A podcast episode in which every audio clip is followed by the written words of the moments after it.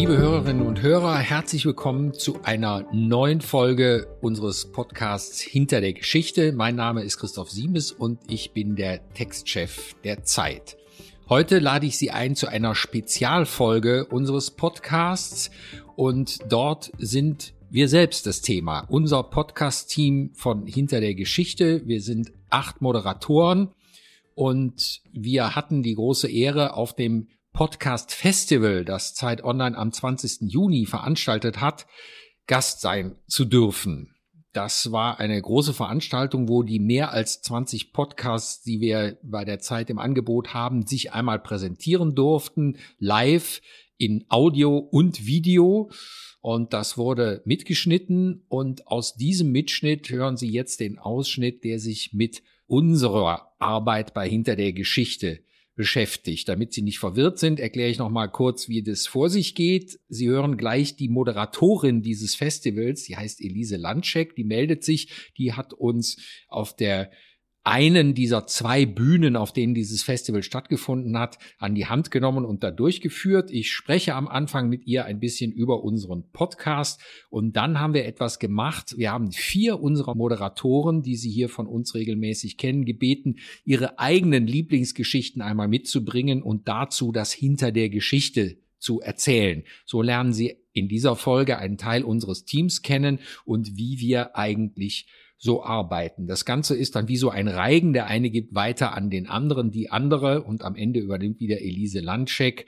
Und das Ganze wird etwa 40 Minuten dauern, also ein bisschen länger als unsere normalen Folgen, aber ich hoffe, dass Sie daran genauso viel Spaß haben. Und deshalb sage ich jetzt Ton ab und viel Vergnügen beim Zuhören bei dieser Spezialfolge.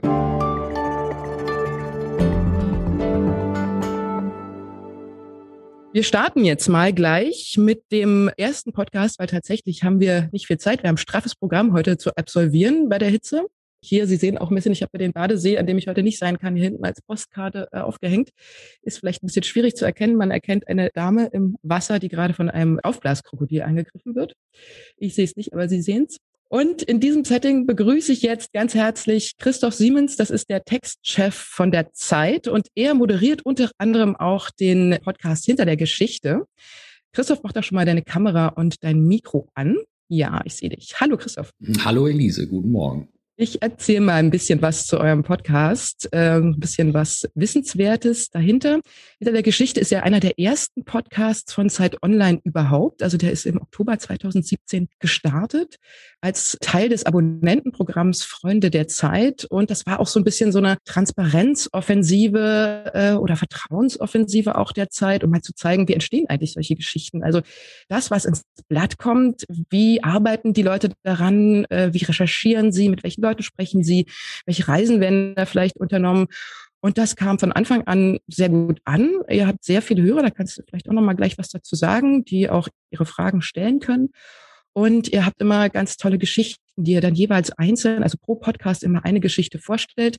Das heißt, ihr als Host, ihr interviewt die Autorin oder den Autoren der Geschichte und du als Textchef bist da sehr äh, maßgeblich dran beteiligt, weil du nämlich sowieso auch fürs Blatt auswählst, was da eigentlich für Texte reinkommen.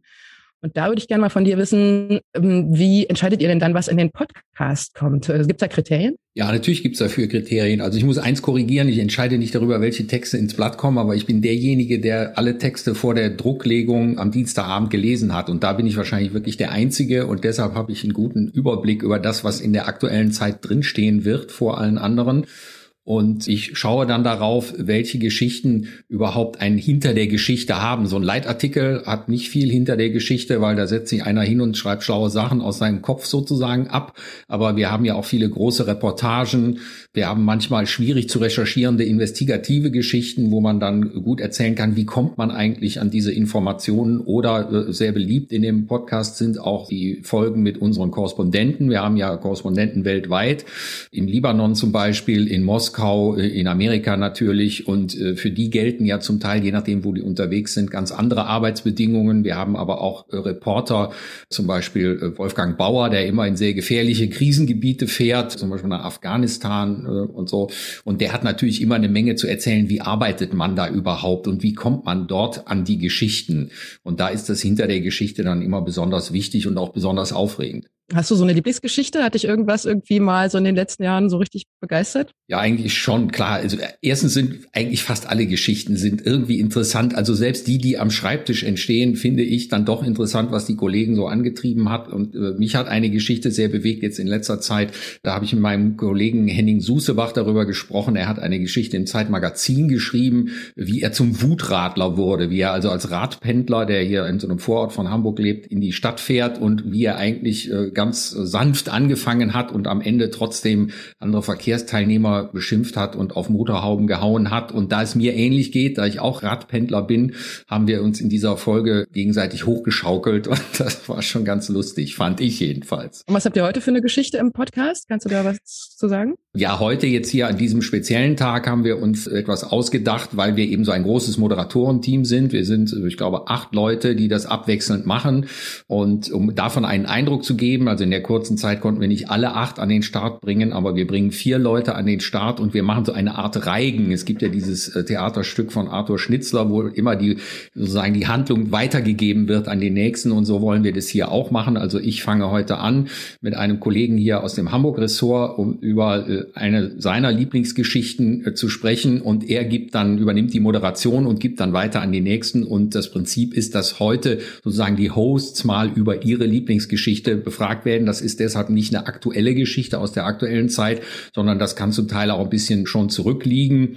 Aber ich glaube, das ist, um den Podcast kennenzulernen und auch die Hintergründe dieser Geschichte, die man dann auf Zeit Online ja nochmal nachlesen kann, wenn es einen interessiert, äh, ist das ein ganz gutes Verfahren, um einen Eindruck zu gewinnen über die Spannbreite dieses Podcasts und was hinter der Geschichte auch alles bedeuten kann. Christoph, ich würde sagen, dann startet mal einfach mit eurem Podcast, mit eurer Aufzeichnung. Ich bitte jetzt auch die anderen Teilnehmer, ihre Mikros und ihre Kameras anzuschalten. Sarah Saschek, Oskar Piekser und Jens Tönnismann.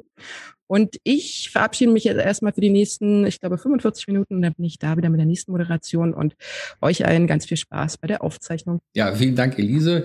Ich sage meinen Kollegen herzlich willkommen nochmal. Äh, wir haben natürlich die Technik vorab ein bisschen gecheckt. Wir sehen uns jetzt nicht ganz spontan, aber wir legen los mit Oskar Piekser. Er ist Redakteur im Hamburg-Ressort. Er war der Chefredakteur von Zeit Campus, unserem Studentenmagazin und er hat als seine Lieblingsgeschichte mitgebracht eine aus dem November 2020 2020, die ist im Hamburg-Teil der Zeit erschienen und da ging es um eine Nacht in der Shopping Mall. Oscar hat in der Shopping Mall übernachtet. Oscar, bist du zu Hause rausgeflogen oder dein Bett ist zusammengekracht oder warum muss man in der Shopping Mall übernachten? Nee, es ist anders. Also ich hatte schon immer irgendwie im vergangenen Jahr und den Monaten davor so ein sehr theoretisches Interesse an Schlaf. Also irgendwann ist mir ein Buch in die Hände gefallen, von einem äh, Autor namens Jonathan Crary, der hat ein Buch geschrieben, das heißt Schlaflos im Spätkapitalismus, wo er so die These hatte, wir sind eigentlich angehalten, immer zu, zu konsumieren, zu kommunizieren, Daten zu produzieren. Und der einzige Zeitpunkt, an dem das nicht passiert, ist dann, wenn wir schlafen. Also sozusagen, dass der letzte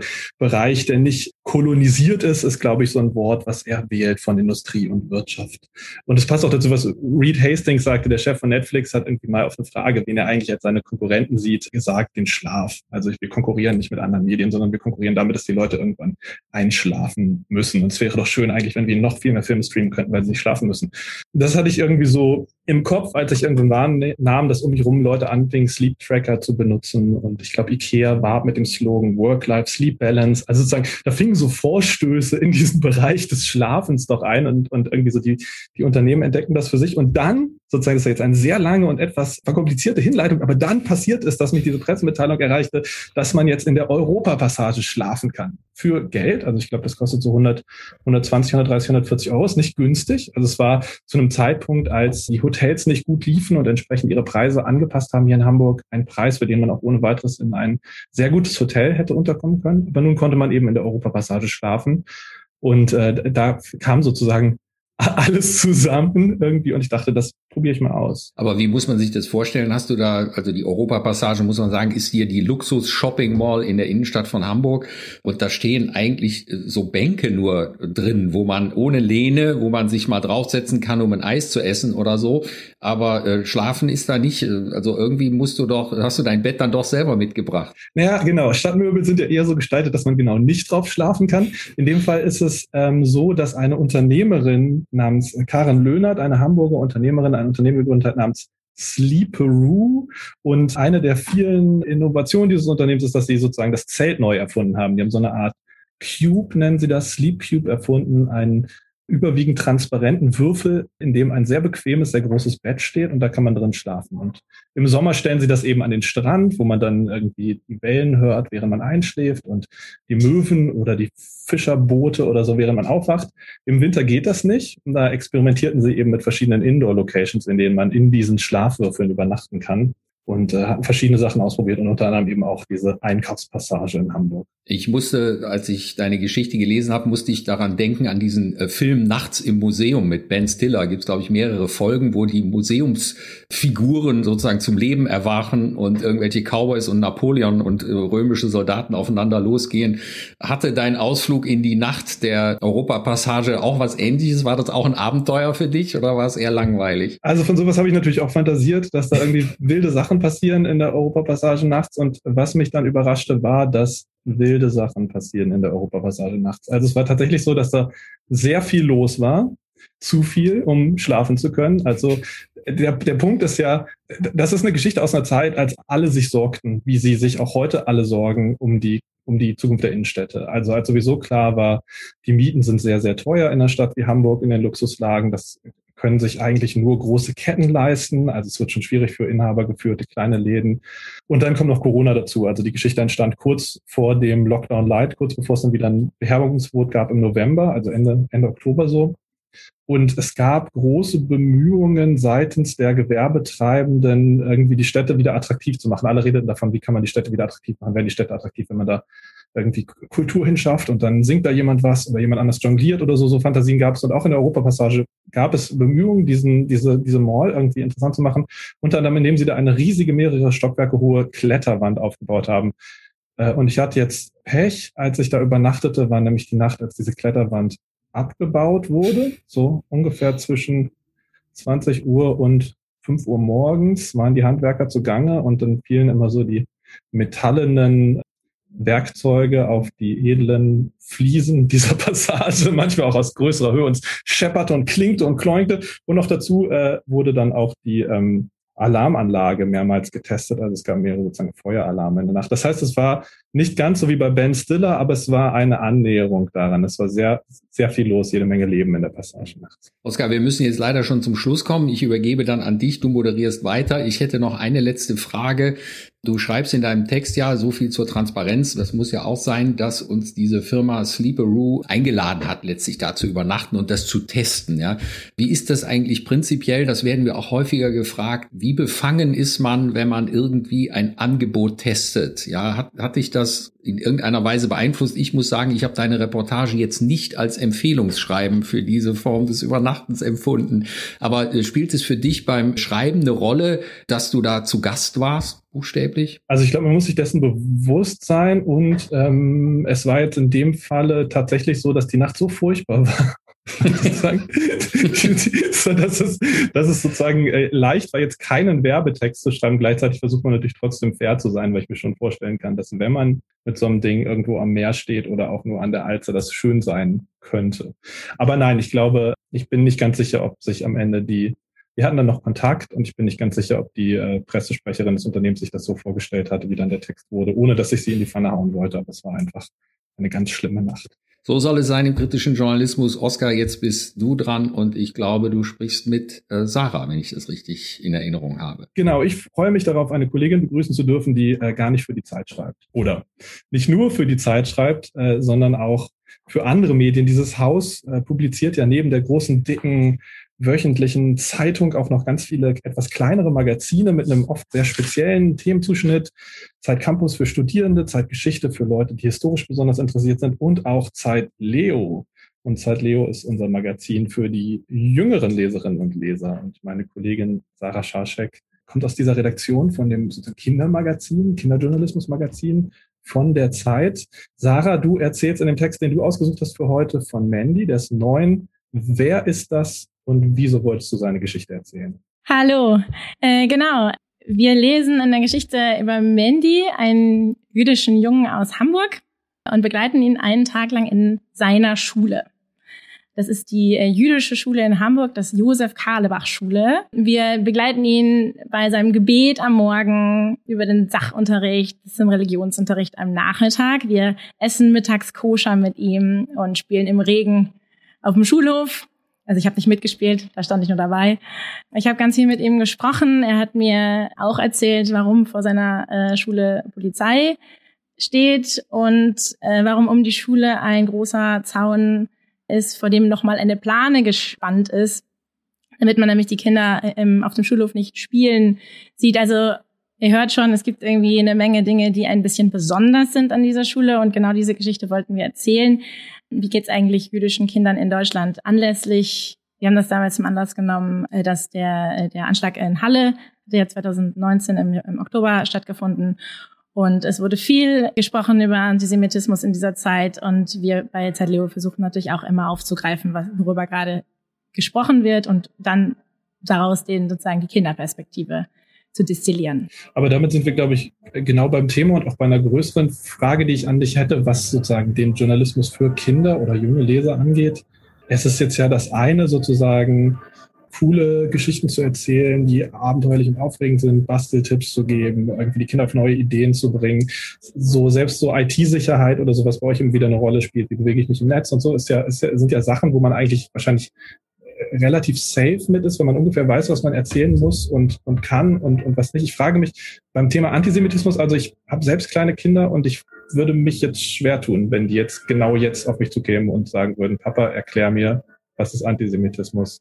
Ja, und gleichzeitig ist das natürlich da, das Thema, so wie ganz viele Themen, die vielleicht ein bisschen Angst machen, da sind. Ja, die Kids, äh, wir sprechen ja ganz, ganz viel äh, mit Schülerinnen und Schülern aus allen möglichen Schulen, damit wir nicht nur äh, sie Fragen unserer eigenen Kinder äh, haben, sondern eben auch immer wieder so mit unserer Leserschaft äh, in Kontakt sind und äh, die geben uns im Grunde auch die Fragen vor. Trump war damals irgendwie ein Riesenthema, immer wieder in den Schulen. Und jetzt letztes Jahr waren die Schulen ja geschlossen. Das war echt auch eine Herausforderung so für uns als Team. Genau. Und dann eben auch diese Frage, was ist das? Also die sagen dann nicht, was ist Antisemitismus, aber die äh, fragen dann natürlich, wieso hassen manche Leute jüdische Menschen? Und wir sagen immer, diese Fragen sind da und wir wollen diese Fragen beantworten und besprechen dann also als Redakteurin eben auch sehr ausführlich mit ganz vielen Expertinnen und Experten darüber. Und dann versuchen wir aber immer diesen, dieses, ein Thema dann ganz konkret zu suchen, das äh, einfach auch relevant für Kinder ist. Also und dass die Kinder mit ihren Fragen abholt. Und äh, bei, bei diesem Thema, äh, also wir haben extra eben diese jüdische Schule genommen, weil das natürlich ein Ort ist, also Schule an sich, zu dem alle Kinder, äh, die seit lesen, eine Verbindung haben. Und haben dann gesagt, genau, wir wollen eben sagen, was ist besonders. Wir wollen im Grunde einfach auch jüdische Kinder kennenlernen, bevor wir über die Probleme sprechen, äh, die diese Kinder vielleicht haben. Wir wollen sagen, deren Normalität in Deutschland erleben und dazu gehört auch, dass sie sich in besonderer Weise also schützen müssen oder geschützt werden. Und da wollten wir einfach wissen, wie, wie ist das eigentlich für Kinder, wo sagen, es normal ist, wenn da die Polizei vor der Tür steht. Eine besondere stelle ich mir vor im Kinderjournalismus ist das Publikum, also die Frage, was kann man voraussetzen, was kann man nicht voraussetzen, was muss man sagen, wie muss man sagen. Das andere sind ja die Protagonisten. Also wenn man jetzt über einen Neunjährigen schreibt, ist das ja sehr anders, als wenn man über einen, keine Ahnung, 29-Jährigen schreibt, der sehr genau weiß, worauf er sich einlässt im Normalfall, wenn er eine Journalistin äh, in sein Privatleben holt. Wie war das mit Mandy? Also erstens, wie hast du den gefunden? Und zweitens, wie läuft da die Abstimmung? Müssen da die Eltern, trifft man sich zu langen Gespräch mit den Eltern, bis die dann bereit sind, ihr Kind sozusagen vorzuzeigen? Oder hat er selbst schon kapiert, worauf er sich einlässt? Wie, wie lief das? Genau, also du sprichst das schon an. Wir haben sozusagen immer zwei Hürden zu nehmen. Wir wollen natürlich mit den Kindern sprechen. Und deshalb ist auch das Allerwichtigste, dass die Kinder mit uns sprechen wollen. Und sobald wir das Gefühl haben, da fühlt sich jemand nicht wohl damit, dann machen wir das nicht. Weil uns ganz wichtig ist, Kinder dazu nichts zu drängeln. Den Kontakt nehmen wir aber natürlich immer über äh, die Eltern auf, beziehungsweise in diesem Fall über diese jüdische Schule. Das war wirklich nicht so einfach, denn auch diese Schule schützt sich sehr stark und ähm, es gab eine einzige Telefonnummer und da musste ich ordentlich äh, baggern, bis ähm, sie mir einen Kontakt äh, zu äh, einer Familie hergestellt haben. Dann, sobald ich diesen Kontakt hatte, war alles super easy, es, weil eigentlich die meisten Kinder gerne mit uns sprechen, gerne von sich erzählen und eigentlich auch wir auch immer natürlich total offen damit sind, ähm, wie wir arbeiten. Kinder äh, dürfen immer noch mal ihre Texte, ihre Zitate alle noch mal lesen. In dem Fall haben wir auch tatsächlich den ganzen Text noch mal einigen Experten gegeben, weil uns auch wichtig war, dass wir richtig formulieren und äh, an bestimmten Stellen nicht selber in irgendwelche äh, rassistischen oder antisemitischen Begrifflichkeiten abzurutschen, weil man das als Journalistin ja auch immer so die Gefahr hat. Genau, aber ähm, wir haben, sagen immer den Kids, dass sie nochmal alles sehen dürfen, was sie vorher mit uns besprochen haben und auch mal gucken und korrigieren, wenn wir da was falsch verstanden haben. Letzte Frage genau dazu. Wie war das denn? Hat der Mandy hat seine Geschichte dann vor dem Druck lesen dürfen? Hatte er da noch Änderungsvorschläge? Fühlte er sich gut wiedergefunden? Und wie läuft so eine Diskussion ab mit einem Neunjährigen, der sagt, Moment mal, das habe ich aber ganz anders gemeint, als ich das da in deinem Text zitiert sehe? Ja, nee, ich weiß nicht mehr genau, wie es bei äh, Mandy war. Die Geschichte ist jetzt auch ein bisschen zurück. Ich meine auch, dass er so ein, zwei ja, sozusagen klei kleine Miniaturen. Also manchmal ist es ja so, dass wir wir Erwachsenen, also wir versuchen natürlich so zu formulieren, wie, wie die Kinder uns das gesagt haben und uns da sehr stark an sie zu halten. Aber natürlich passiert es trotzdem ab und zu, dass wir mal ein Wort einfach nehmen, bis die nicht unbedingt nehmen würden. Und dann sind Kinder da immer sehr deutlich, dass sie das anders haben wollen. Ich weiß nicht mehr genau, wie es im, wie es mit Mandy war. Voll interessant. Ich kann das sehr empfehlen, diese Geschichte zu lesen oder sie vorzulesen, wenn sich die Gelegenheit eines Publikums bei Ihnen, liebe Zuhörerinnen und Zuhörer zu Hause ergibt. Sarah, das war's schon mit uns beiden. Ich übergebe an dich und die nächste Geschichte. Danke, lieber Oskar. Jetzt verwandle ich mich einmal schnell äh, in die Moderatorin und mache hier mit unserem Ringelreihen weiter. Äh, jetzt wird's ein bisschen digitaler und ein bisschen nerdiger. Wir tauchen nämlich ein ins Thema Datenschutz. Mein Kollege Jens Tönnesmann hat die Geschichte mitgebracht. Wink mal vielleicht, dass wir jetzt wissen, wer jetzt angesprochen ist. Danke sehr. Einladung zum Angriff heißt der Text und klingt auch schon so ein bisschen nach Wildem Westen. Erschienen ist sie im Januar 2020 und die Recherche, sagt jedenfalls Jens, ist eine der abenteuerlichsten, die er in der letzten Zeit erlebt hat. Äh, Jens Tönnesmann gehört auch schon ganz lange zum Podcast-Team. Er ist Redakteur im Wirtschaftsressort beschäftigt sich da mit Unternehmerinnen und Unternehmern. Hallo Jens, schön, dass du da bist. Hallo Sarah, guten Morgen auch an alle Zuhörerinnen und Zuhörer. Super, und bevor du uns gleich erzählst, wer da eigentlich wen angreift, würde ich gerne jetzt eine Frage ans Publikum stellen. Ich freue mich darauf, weil wir ja gelegentlich auch im Podcast an die Zuhörenden so eine Frage richten. Streiten sie eigentlich oft oder haben sie sich schon mal darüber Gedanken gemacht? Äh, und dann bleibt diese Frage natürlich immer rhetorisch, aber heute nicht. Heute kann ich Ihnen eine echte Frage stellen und ich bitte jetzt die Regie, bitte Umfrage starten, ob schon jemand gehackt wurde. Die müssen Sie jetzt eigentlich gleich sehen. Ich weiß das nicht genau. Ich stelle sie aber nochmal für alle, die nur zuhören. Also die Frage lautet, wurden Sie schon mal gehackt? Und dann gibt es drei Antwortmöglichkeiten. Ja, ich weiß es sicher. B, ich weiß es nicht, aber ich vermute es. Oder nein, das kann mir nicht passieren und Sie dürfen jetzt ordentlich klicken. Wir kommen da gleich nochmal drauf zurück. Und die Frage führt uns schon mitten rein in deine Geschichte, lieber Lenz. Erzähl uns doch mal, worum es geht. Also es war so, ich habe einen Computerexperten besucht, einen sogenannten White Hat Hacker, das heißt jemand, der im Auftrag von Unternehmen versucht, in Systeme von Unternehmen einzudringen, der aber natürlich auch immer wieder beobachtet, wo im Netz Lücken auftauchen. Das hat er sich sozusagen, äh, so macht er so nebenbei. Und er hat eine Lücke gefunden, die ziemlich groß und überraschend war. Ich saß also bei ihm in seinem Büro in Flensburg. Es gab Fischbrötchen und ich saß da und er hat gesagt, guck mal, was wir hier für Daten gefunden haben. Such mal deinen eigenen Namen. Das habe ich dann ausprobiert und plötzlich habe ich gesehen, da steht mein eigener Name, meine eigene Anschrift, mein Geburtsdatum, meine Führerscheinnummer.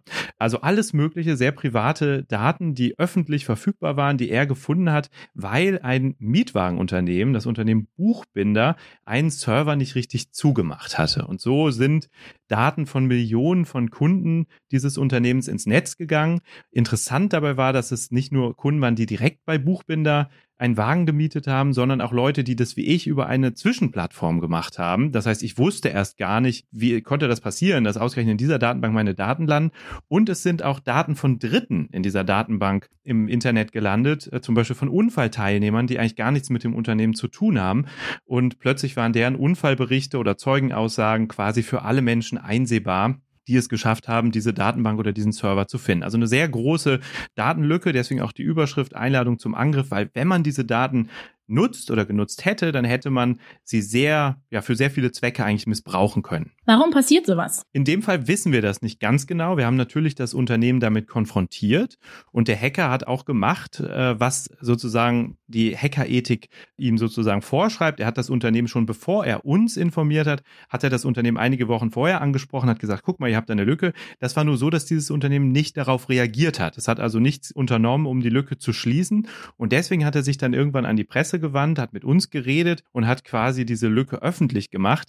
Wir haben versucht nachzuvollziehen, woran das lag. Es war wohl so, dass ein Port dieses Servers nicht richtig abgeschlossen war. Aber wer das in dem Unternehmen wann und wie verbockt hat, das haben wir nie rausgefunden. Und das hat das Unternehmen selber auch nicht rekonstruieren können. Also ich bin da im Austausch mit dem bayerischen Landesdatenschutzchef und der hat mir geschrieben, ja, wir wussten, das Unternehmen konnte das selber auch nicht sagen, aber es war de facto so. Wahrscheinlich war es eine Unachtsamkeit. Mitunter genügt es, dass an einem Server ein Häkchen falsch gesetzt wird und schon ist sozusagen alles öffentlich. Das heißt, da ist ganz besondere Vorsicht angebracht. Hat euch da jemand einen Tipp gegeben? Wie seid ihr denn als Redaktion darauf gestoßen? Na, es war tatsächlich so, dass dieser Unternehmer das öffentlich machen wollte, weil er die Lücke gefunden hat. Das heißt, ich habe mich mit ihm getroffen. Er hat mir davon erzählt. Wir haben uns diese Datenbank angeguckt. Wir haben dann auch, oder ich habe dann in der Folge auch sehr viele Namen von Prominenten und anderen Journalistinnen und Journalisten aus unserer Redaktion, aber auch aus anderen Redaktionen äh, in der Datenbank gefunden. Unter anderem war Robert Habeck mit dabei mit seinen Privatdaten. Es war aber auch lustigerweise der Chef des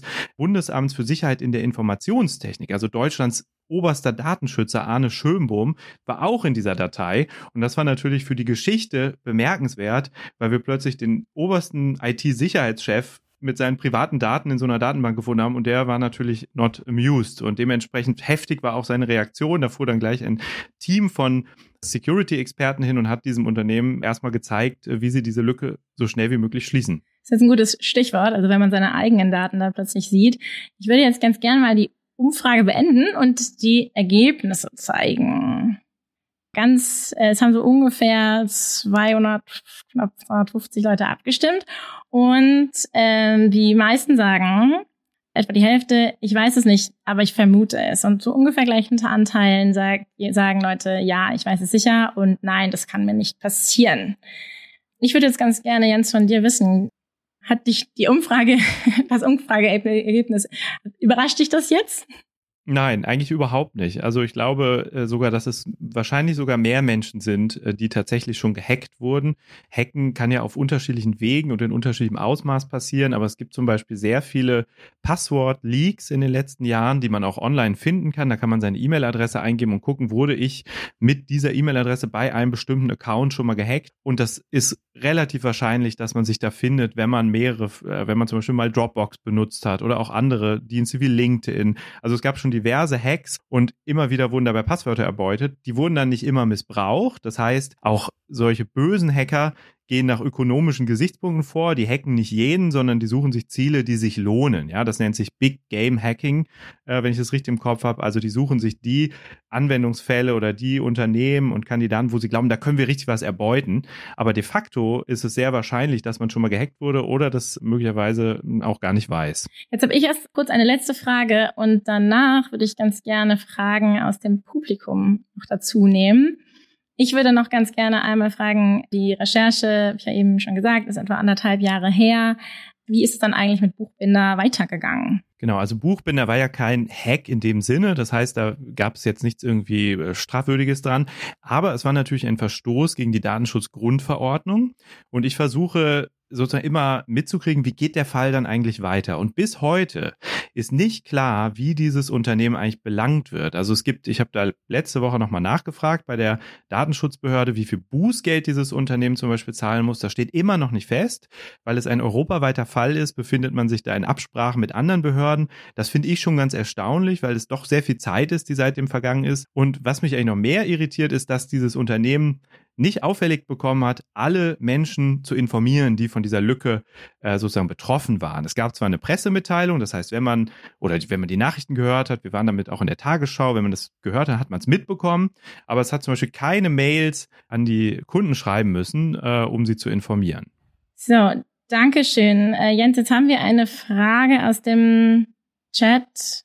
Fragt ein Zuhörer, äh, wo ist der Unterschied zwischen Datenschutz und IT-Sicherheit? Naja, also Datenschutz ist ja sozusagen das die Pflicht, die Unternehmen sozusagen haben. Sie müssen mit den Daten ihrer Nutzer und äh, Kunden sparsam umgehen und sie müssen sie schützen. Und ein Teil dieses Datenschutzes ist natürlich die Frage, wie organisiere ich meine IT-Sicherheit? Ja, ich kann Daten natürlich auch anders schützen, aber um sie zu schützen, brauche ich, wenn ich zum Beispiel irgendwie eine Internetplattform habe, dann muss ich halt bestimmte Maßnahmen ergreifen, um sie zu schützen. Also IT-Sicherheit ist ein Teil oder sagen wir mal eine technische, ein technischer Weg, um Datenschutz sicherzustellen. So kann man es, glaube ich, abgrenzen.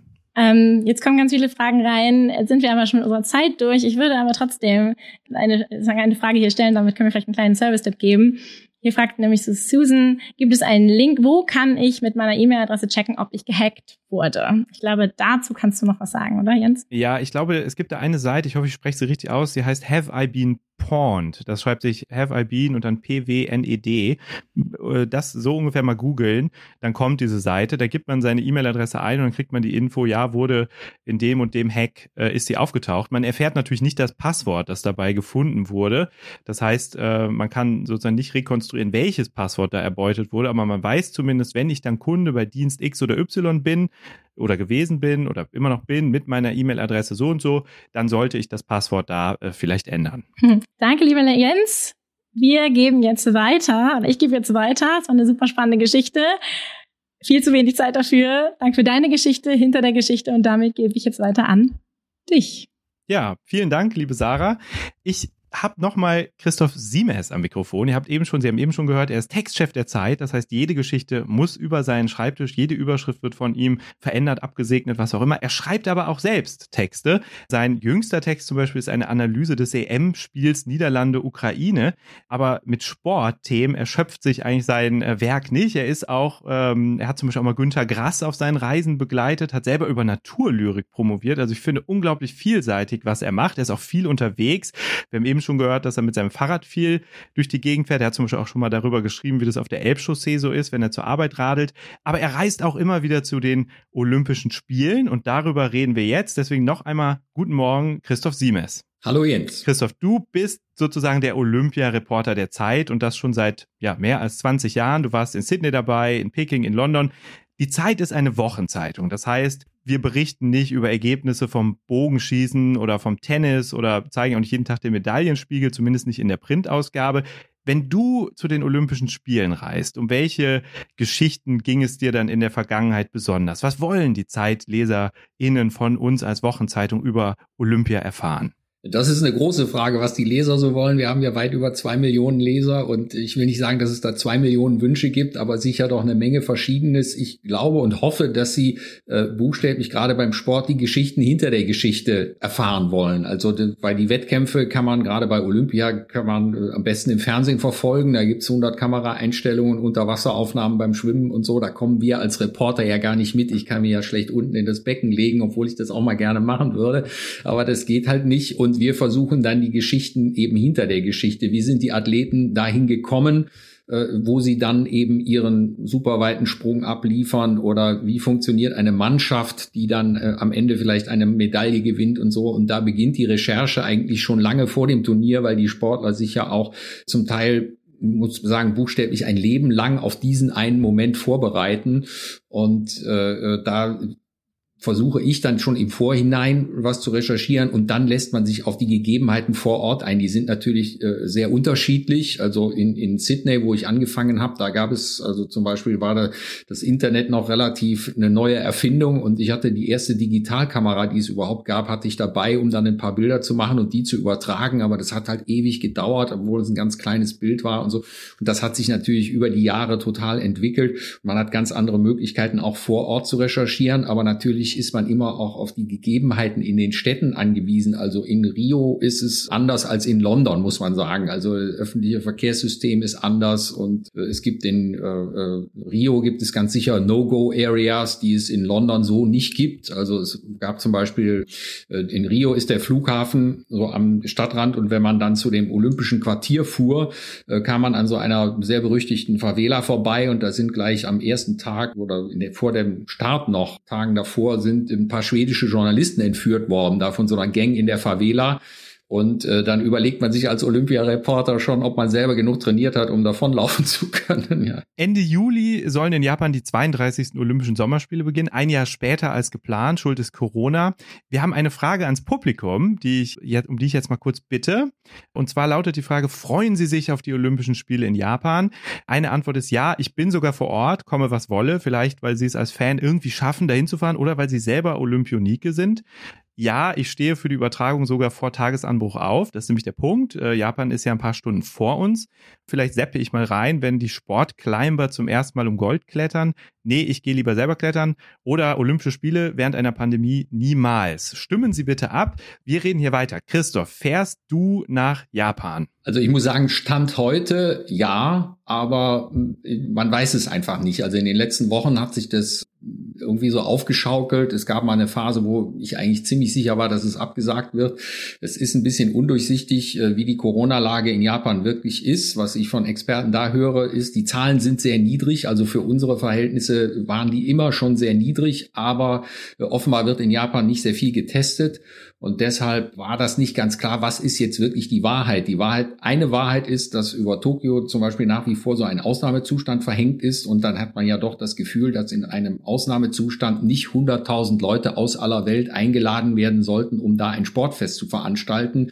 Aber äh, das Ding ist schon einmal verschoben worden. Es steckt eine unfassbare Summe Geld da drin. Allein diese Verschiebung hat mehrere Milliarden Dollar gekostet. Und da sind natürlich die äh, Bestrebungen dahinter sind, dass das eigentlich um jeden Preis irgendwie stattfinden soll. Und wir sind dabei. Wir hatten das Zimmer, die Flüge, alles schon für äh, 2020 gebucht. Und dieser Prozess, um eine Akkreditierung zu bekommen, Quartier zu bekommen, der beginnt schon noch ein Jahr früher. Das heißt, im Grunde war meine Reise schon geplant 2019 und und jetzt 2021 steige ich äh, hoffentlich am 20. Juli, glaube ich, in ein Flugzeug und begebe mich dann in diesen Ausnahmezustand, äh, wo es ein sehr rigides äh, Corona-Management geben wird. Also wir müssen uns schon vor dem Abflug zweimal testen lassen in den 72 Stunden vorher. Und wenn wir dann dort sind, werden wir am Flughafen nochmal getestet, die ersten drei Tage jeweils ein PCR-Test und so weiter.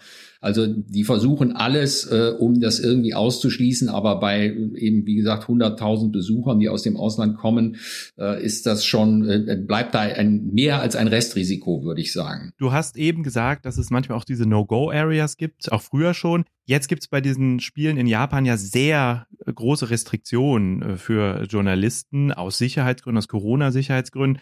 Was glaubst du, ist da für eine Art von Journalismus möglich und welche Sorge hast du da vielleicht auch? Na, die Sorge ist, dass man sich eben nicht frei bewegen kann. Ich kann als Journalist eigentlich nicht entscheiden, jetzt ganz spontan, ich gehe irgendwo hin. Wir müssen für die ersten 14 Tage statt einer Quarantäne, also im Moment ist es so, wenn man nach Japan einreist, muss man 14 Tage in so eine Hotelquarantäne. Das müssen wir nicht, aber wir müssen einen Stundenplan ausfüllen vorab für die ersten 14 Tage, eine Tracking-App auf unser Handy laden und so kann dann nachverfolgt werden, ob wir uns an diesen Stundenplan halten. Und wenn wir das nicht machen, dann wird uns unter Umständen die Akkreditierung weggenommen, was auch immer. Also Journalismus, wie man sich das eigentlich so vorstellt, ist da kaum möglich. Vor allen Dingen, wenn ich mich jetzt angenommen, ich habe mich auf einen Sportler, eine Sportlerin vorbereitet und möchte die gerne sehen dann in ihrem Wettkampf und äh, die verletzt sich am Tag vorher dann brauche ich zu dem Wettkampf nicht mehr hingehen, aber ich kann auch nichts anderes machen an dem Tag. Und insofern äh, wird es sicher anders als alle bisherigen äh, Spiele, aber da ist halt Flexibilität gefragt und man muss mal sehen, wie die Verhältnisse vor Ort dann wirklich sind. Wir sind zu zweit, der Kollege Christian Spiller von Zeit Online ist auch noch dabei und wir werden versuchen, trotzdem den bestmöglichen Journalismus von da zu machen. Ich habe in einem Artikel von dir gelesen, dass 80 Prozent der Bürgerinnen und Bürger von Tokio die Spiele ablehnen. Das ist jetzt schon ein paar Monate her. Wahrscheinlich ist die Ablehnung aber immer noch äh, ja schon da. Wir gucken mal, was unsere Zuschauerinnen und Zuschauer sagen. Einmal bitte das Ergebnis ah ja, wir sehen, äh, es gibt sehr wenig Begeisterung äh, für das Thema. Sehr, äh, ein, jeder Dritte sagt, eigentlich wäre es nicht so gut, die Spiele jetzt abzuhalten. Und ja, so ungefähr jeder zwei, der etwas weniger sagt, ich schalte zumindest mal ein. Also große Olympia-Begeisterung gibt es da bisher nicht. Ich bin sehr gespannt, äh, Christoph, was du uns für Geschichten von vor Ort mitbringst. Dabei sein ist ja alles, sagt man von Olympia. Ich glaube, bei Journalisten gilt das nicht. Also äh, wir sind sehr gespannt, wie du das unter den Restriktionen machen wirst. Ich sage danke an dieser Stelle. Wenn Sie, liebe Zuhörerinnen und Zuhörer, mehr von Christoph Siemes, Sarah Staschek, Oskar Piekser und uns anderen hören möchten, alle bisherigen 190 Folgen von Hinter der Geschichte und auch alle zukünftigen finden Sie unter anderem auf freunde.zeit.de. Da gibt es auch Infos zu den anderen Online-Veranstaltungen, die die Freunde der Zeit machen. Es gibt auch einen Newsletter, den ich sehr empfehlen kann. Und ganz zum Schluss an dieser Stelle einmal ein Dankeschön an das Freunde-Team, äh, das diesen Podcast und heute diese Show überhaupt möglich macht. Und ganz besonders zwei Leute. Äh, Lennart Schneider einmal, der diesen Podcast nicht nur erfunden hat, sondern auch heute hinter den Kulissen mit dabei ist. Und Jampir Duran Jona, der seit Beginn an alle Folgen von Hinter der Geschichte für uns geschnitten hat. Danke fürs Zuhören und damit zurück an Elise Landcheck. Ja, liebe Hörerinnen und Hörer von Hinter der Geschichte, wie Sie hören, bin ich nicht Elise Landscheck, sondern hier ist nochmal Christoph Siemes, Ihr Moderator für diese Spezialausgabe von Hinter der Geschichte, in der wir unseren Auftritt bei dem Podcast Festival von Zeit Online am 20. Juni präsentiert haben. Es gibt von diesem Festival einen Gesamtmitschnitt. Also wenn Sie viel Zeit und Lust haben, können Sie da mal reinhören. Sie finden unter zeit.de Festival sowohl den Mitschnitt von der Bühne 1, wo unsere großen Podcasts wie Zeitverbrechen und alles gesagt gezeigt wurden. Da können Sie mal reinhören und ein auch reinschauen, denn das war ja auch ein Videoformat an diesem Festivaltag. Dort gibt es auch ein großes Treffen aller 30 Podcast-Hosts, die wir in diesem Haus versammelt haben. Und wenn Sie sich dafür interessieren, das ist nochmal ein Blick hinter die Kulissen, wie eigentlich die Podcasts entstehen, äh, wer da die Arbeit macht, wie das funktioniert, wie wir die Themen finden, dann können Sie da gerne reinhören. Aber auch die Bühne 2 auf der wir mit hinter der Geschichte zu Gast waren und wo vor allen Dingen Interaktion mit Ihnen, den Zuhörerinnen und Zuhörern, möglich war. Das können Sie auch komplett nachhören, was da alles passiert ist. Und wenn Ihnen das Spaß macht, dann hören Sie doch da einfach mal rein. Ich sage für heute vielen, vielen Dank fürs Zuhören und wir hoffen, dass Sie uns bald wieder hören mögen bei den regulären Ausgaben, den wöchentlichen Ausgaben von Hinter der Geschichte.